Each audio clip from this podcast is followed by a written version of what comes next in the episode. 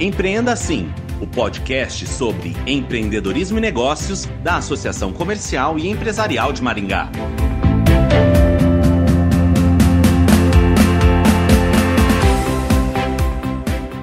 Dirley Risse, diretor executivo da Unidas, a segunda maior empresa de aluguel de carros da América Latina, foi eleito empresário do ano, prêmio que é concedido pela Assim, FIEP, APRAS e Civamar. Ele iniciou no mundo dos negócios há quase 30 anos, quando juntou as economias para comprar 12 carros. Hoje, são 190 mil automóveis. É uma trajetória inspiradora que ele vai contar pra gente agora. Dirley, em um intervalo de 20 anos, a empresa alcançou o posto de maior locadora do sul do país e uma das 10 maiores do Brasil. Como você descreve essa trajetória? Bom, a gente começou a locadora atendendo balcão e, contratos de longo prazo. Pouco mais de seis meses depois já viramos tudo para longo prazo. E em pouco mais de seis meses, esse dinheiro, esse capital de giro, já estávamos em 20 carros e aí acabou o recurso total que nós tínhamos. É, e fomos conquistando clientes em Maringá, porque a concorrência uh, era, era muito ruim na época. Né? Em 1993 existiam as, as, poucas internacionais com serviço bom e preço altíssimo, as grandes redes com serviço bom e preço altíssimo, algumas com serviço ruim e preço bom. Nós entramos com serviço bom e preço bom. Foi uma leva de locadoras que surgiram nessa época, inclusive a Locarvel, que é que nós juntamos depois em 2016, que era de Minas Gerais. Ela também foi fundada no mesmo ano é, e com a mesma pegada, em, só que ela foi fundada em Belo Horizonte. Então, eles trabalhando em Belo Horizonte, nós aqui. É, no ano 2000, a gente começou a se juntar com algumas outras locadoras regionais. Então, nos, nos, nos, juntamos com uma outra locadora maringaense, depois nos juntamos com uma locadora de Curitiba e fomos crescendo a nossa base até chegar em 2016 com mais ou menos 16 mil carros, né, 15.800 carros. Foi quando nós nos juntamos com a Locamérica. Então, foi isso, a gente foi se alavancando, reinvestindo todo o dinheiro na própria atividade, é, executando um bom serviço, criando bons métodos e o mercado nos premiou com esse crescimento aí, entendeu? Uhum. Nós, o mercado não, né? Os clientes.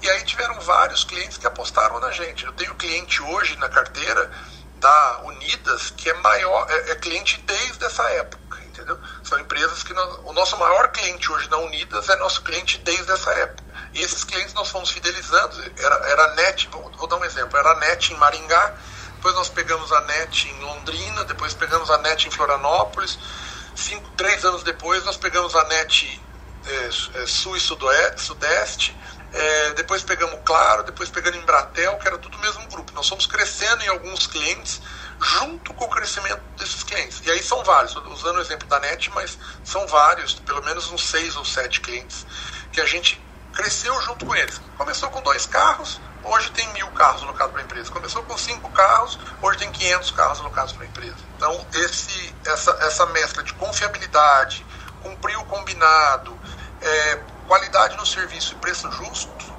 nós, nós conseguimos manter uma, uma, uma carteira de cliente muito grande. E como nós, é muito perene, e como nós tínhamos pouca competitividade, pouco dinheiro, é, para atacar outros clientes, os clientes que entravam em casa, a gente não deixava embora. Essa, essa era. Os clientes que a gente conquistava, a gente fazia de tudo o possível e impossível para não perder.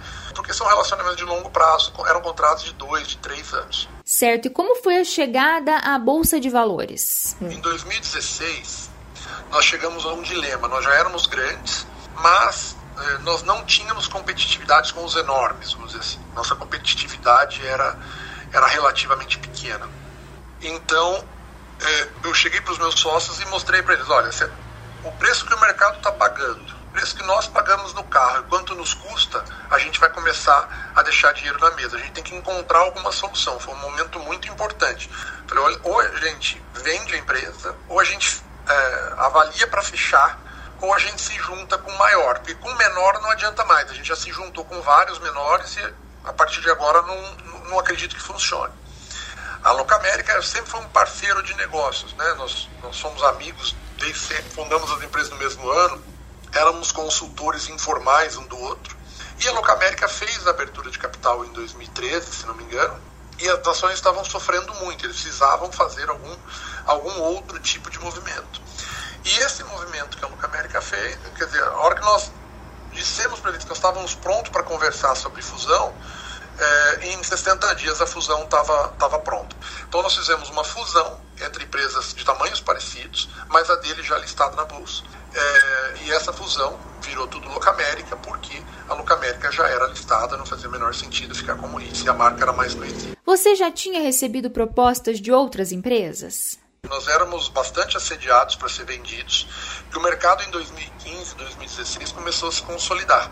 Então nós tivemos várias, várias propostas de vários approaches vai, de fusão ou de venda, mas todos eram compra. E eu, eu entendi que na Locamérica era o melhor caminho porque eu iria ser sócio, ia para o bloco de controle e teria uma participação relevante no dia a dia da companhia. E uhum. foi isso que me fez, fez ir para lá.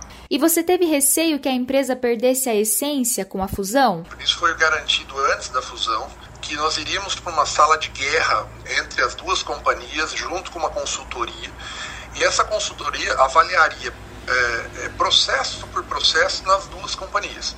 E venceria o melhor processo, seria o melhor, o vencedor do melhor processo, que seria é, o processo da, da, da Nilco nesse momento. Então, cada operação era avaliada e era discutida economicamente, processualmente, em, em termos de processo, em termos de, de relacionamento com o cliente, de, de fidelização do cliente. Então, nessa fusão, os processos administrativos e financeiros todos prevaleceram da Locamérica. Os processos operacionais de relação com o cliente ficaram todos o da RIS.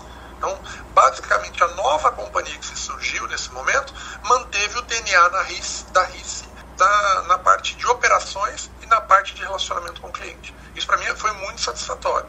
Inclusive, quando nós adquirimos a Unidas, foi feita outra sala de guerra e permaneceu o modelo Locamérica, que era o modelo RIS.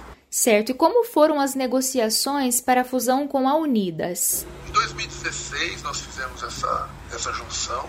Em 2017 eh, ela foi consertada. No final de 2017, a Unidas era uma empresa de controle difuso, eram cinco sócios, sendo dois internacionais, um americano e um português, e três fundos de investimento, que tentaram comprar essa empresa como private equity e vender essa empresa na, na bolsa. E não deu certo, elas não tiveram atratividade para ir para a bolsa. O que, que aconteceu? Uh, essa empresa estava à venda. Né? Tinha um dos concorrentes nossos negociando a compra, mas nós entramos no, no, no processo, isso foi seis meses após nossa fusão, nós entramos no processo e entendemos que ali era um grande diferencial para nós, porque a Unidas era maior do que a Locamérica. E ela atendia, além do, além do serviço de terceirização de frota, ela era uma grande locadora de rentacar também. Para você entender, né, o rentacar são as lojas de rua e aeroporto, contrato de um dia, uma semana, um mês e um ano, o carro que está lá. Terceirização de frotas é o carro que vai é, zero para o cliente por um contrato de longo prazo. E aí era muito importante. Então nós não medimos esforços, é, nós fechamos os negócios, o negócio aqui com os três fundos, voamos eu e meu sócio para Lisboa para negociar com, com o sócio português. Quer dizer, nós fechamos o cerco, compramos, foi uma compra é, da Unidas, que era uma empresa maior que a gente, mas que uma parte nós, nós demos em ações e uma parte nós pagamos em dinheiro. E aí nós entramos no jogo, entendeu? Porque aí nós viramos a segunda maior locadora do Brasil. É, com esse movimento, era uma oportunidade que tinha. É, a segunda ficou, deixou essa, a segunda, a segunda a locadora do mercado deixou essa bola pingando ali, não ficou enrolando para fechar o negócio e nós fomos lá e fechamos. Dirley, o setor de locação foi impactado por movimentos e tecnologia? Como nós somos gestores de ativos e todas essas tecnologias novas são asset light, vamos dizer assim, é, nós, nós, nós passamos a ser provedores. Hoje nós temos a nossa, nossa maior base de clientes são motoristas de aplicativo. Né? Então, nós fornecemos carros para os motoristas de aplicativo. Então, o Uber, no caso, é um dos maiores parceiros comerciais da, da, da Unidos. Uma outra mudança que a gente viu, a gente vem observando, né, é a, a substituição do, da posse pelo uso. Né? Então, muita pessoa, muitos clientes deixando de, de comprar o carro para ter o carro por assinatura, né? para ter o carro é, é, locado então há uma, há uma migração muito grande da, da posse pelo uso. O cara aloca um carro por um período longo, é, devolve. É o carro para assinatura. Devolve ao final, pega outro e escolhe o carro que ele quiser e ponto. Além da Unidas, você tem negócios nas áreas da locação de imóveis e construção civil. Você pretende investir em outros segmentos? O meu ritmo como executivo de uma companhia listada é, é absurdo. Né? Eu trabalho 12 horas por dia, é, eu, eu, eu, passo 20 dias por mês em São Paulo ou Belo Horizonte, eu volto a Maringá aos finais de semana ou é, para ficar com a minha família.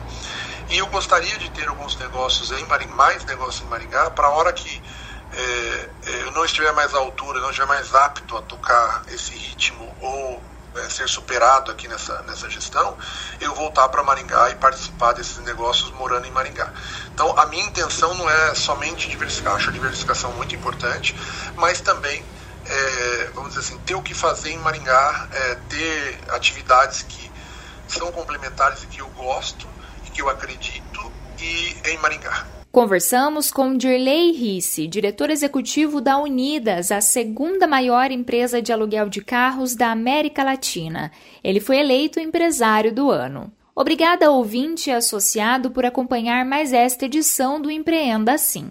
Até a próxima!